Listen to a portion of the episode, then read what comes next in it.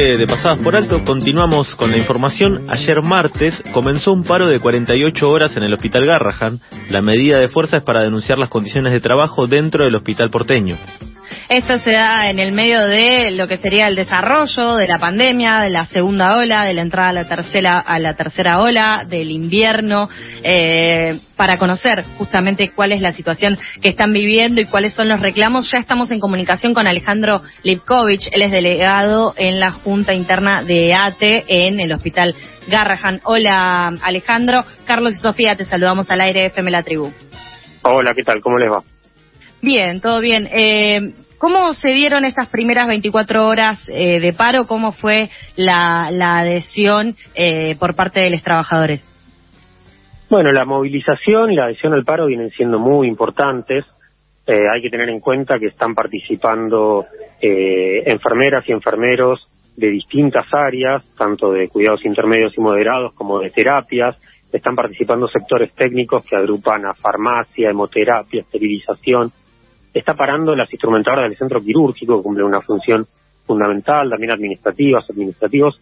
Es decir, es un paro médicos, médicas, que abarca a sectores muy diversos del hospital, que no empezó ayer esta tanda de 48 horas, pero en realidad hace varias semanas que venimos con un pan, con un plan de, de paros progresivos y que tiene que ver con que ya el año pasado hemos perdido 15 puntos respecto a la inflación, con una paritaria del 35 en cuotas, este año nos están planteando lo mismo, otros 35 puntos en cuotas, que tampoco van a cubrir la inflación, y el personal de salud obviamente está completamente exhausto tras una pandemia en la que sentimos que no hubo ni el reconocimiento salarial ni en las condiciones de trabajo, que es otro reclamo muy sentido acá con relación a que tenemos un hospital de alta complejidad que no reconoce la insalubridad, que no otorga licencias por estrés, que mantiene guardias extenuantes, que mantiene turnos de 14 horas, por ejemplo, para una terapia intensiva de enfermería sin descanso de las 12 horas reglamentarias, dos jornadas seguidas de 14, para gente que incluso tiene que tener dos trabajos para poder llegar a fin de mes, es decir, que trabaja de lunes a lunes atendiendo, cuidando la salud de, de las personas. Entonces, toda esta situación explotó y la estamos organizando o canalizando en asambleas donde confluimos sectores autoconvocados y la Junta Interna de AP.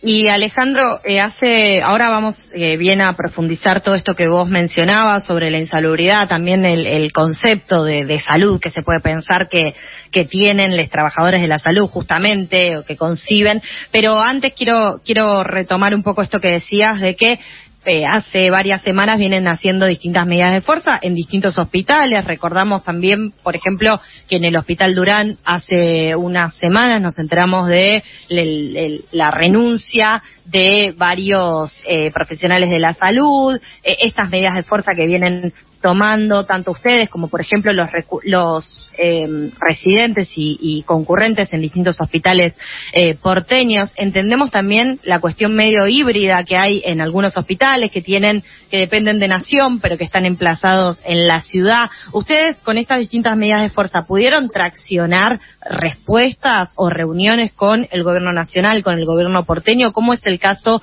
que viven en el Garraham? Claro, está bien que preguntes porque eh, eh, el Garrahan a veces en la, opinión pública es confuso quién es el responsable. Y para nosotros es interesante quién es el responsable, porque en primer lugar es el gobierno nacional, el hospital tiene un 80% de su presupuesto aportado por nación, y también un 80% de el órgano directivo, que es un consejo de administración. Es decir, cuatro de los cinco consejeros que hay los nombra Alberto Fernández. El restante lo nombra la reta, que tiene que el gobierno de la ciudad debe aportar el 20%. Ahora bien, este Consejo son cinco de estos dos palos políticos. Todos han estado de acuerdo en estas paritarias a la baja y todos han estado de acuerdo en rechazar cualquier negociación hasta el momento con los trabajadores y trabajadoras que estamos peleando.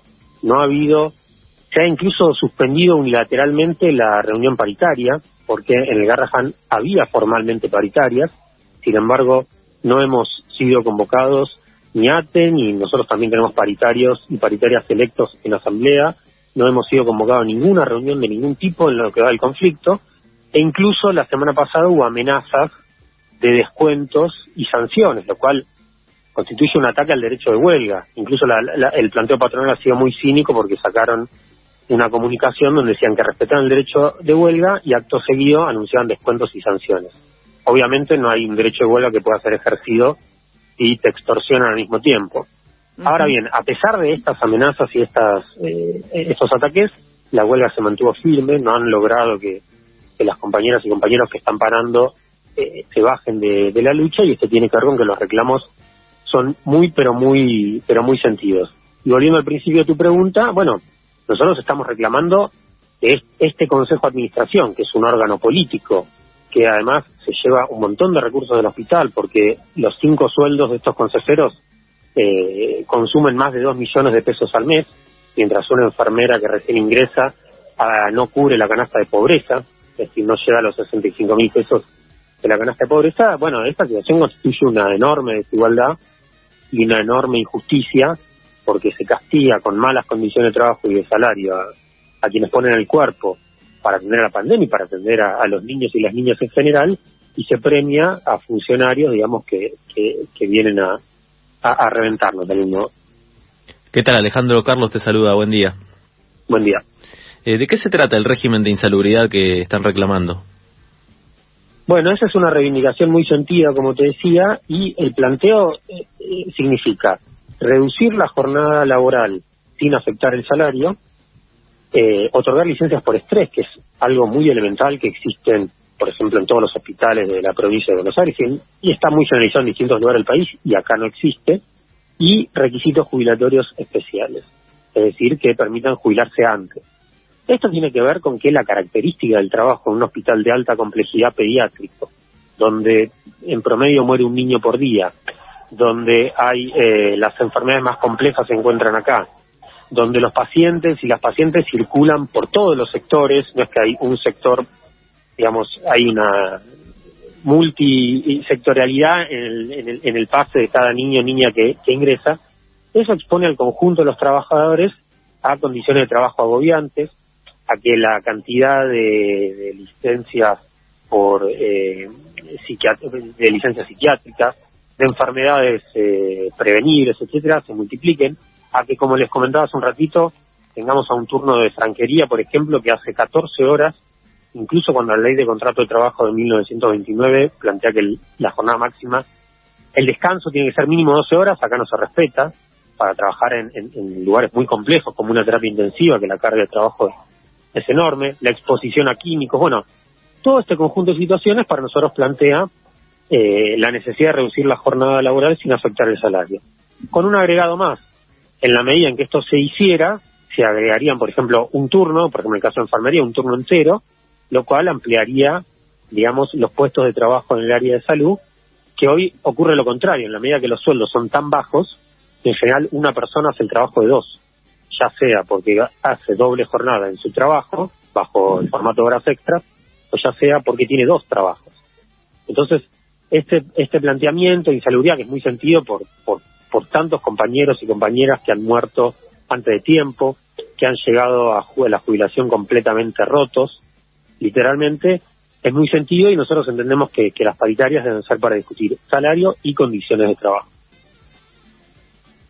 Estamos en comunicación con Alejandro Lipkovich, él es delegado de la Junta Interna de ATE en el Hospital Garrahan y están realizando una medida de fuerza, cumpliendo las primeras 24 horas de una medida de fuerza que durará 48 horas. Alejandro, a mediados de junio, Alberto Fernández presentó en la Casa Rosada un proyecto de ley que buscaba jerarquizar a las y los enfermeros como profesionales de la salud, diciendo que los enfermeros no son empleados administrativos, indicando también que la tarea que cumplen es muy importante para la salud de todos. Eh, además, esto se empalma a lo que venía haciendo el reclamo de los enfermeros en la ciudad de Buenos Aires, justamente pidiendo este, este reconocimiento.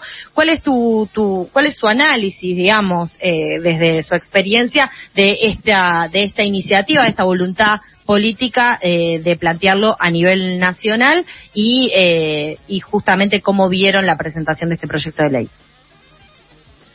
Mira, yo lo, que creo es que acá hay mucho discurso y, pocos hechos, porque ocurre lo siguiente, indudablemente la lucha de enfermería por jerarquizar su profesión en la Ciudad de Buenos Aires fue impresionante.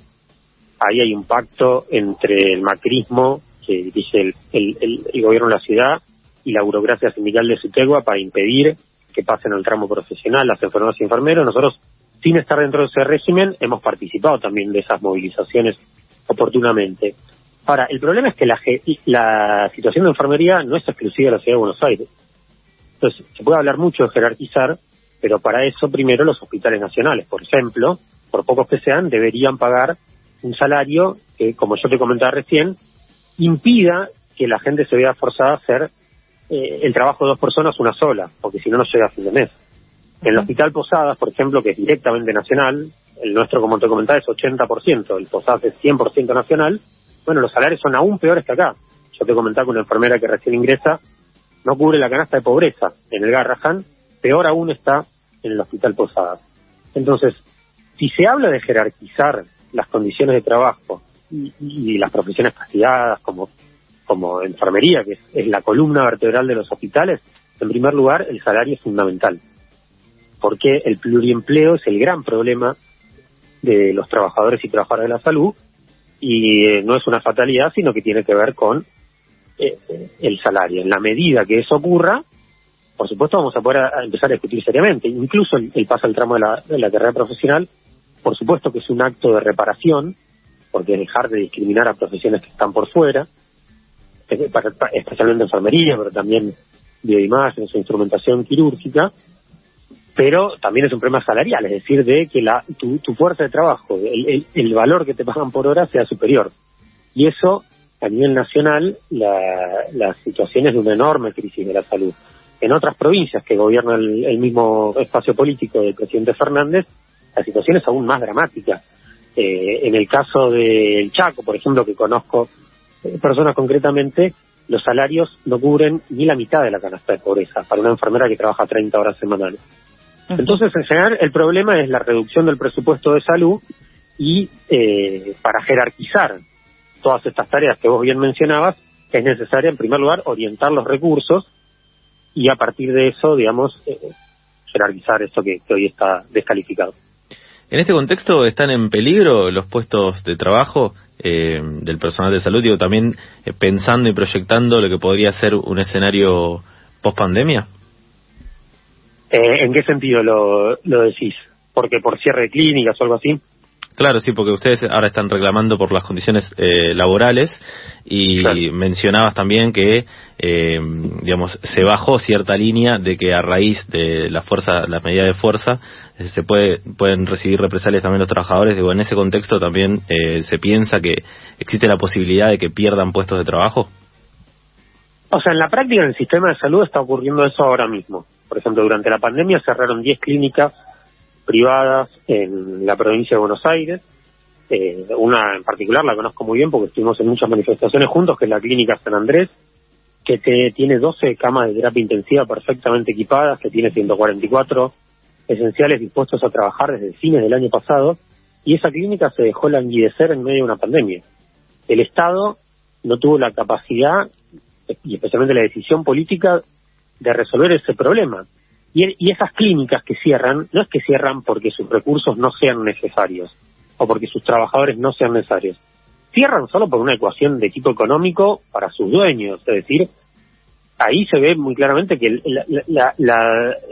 el cuidado de la salud y el cuidado de un negocio son cosas contrapuestas. Hay que elegir una o la otra, porque las dos cosas a la vez no se puede o suelen contraponerse.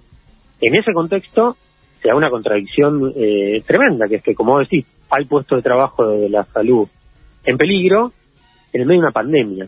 Acá en el Garrahan, bueno, vamos a ver hasta dónde llegan las amenazas, porque nosotros entendemos que si el paro sigue con esta fortaleza y creciendo, va a costar mucho a la patronal imponerlas.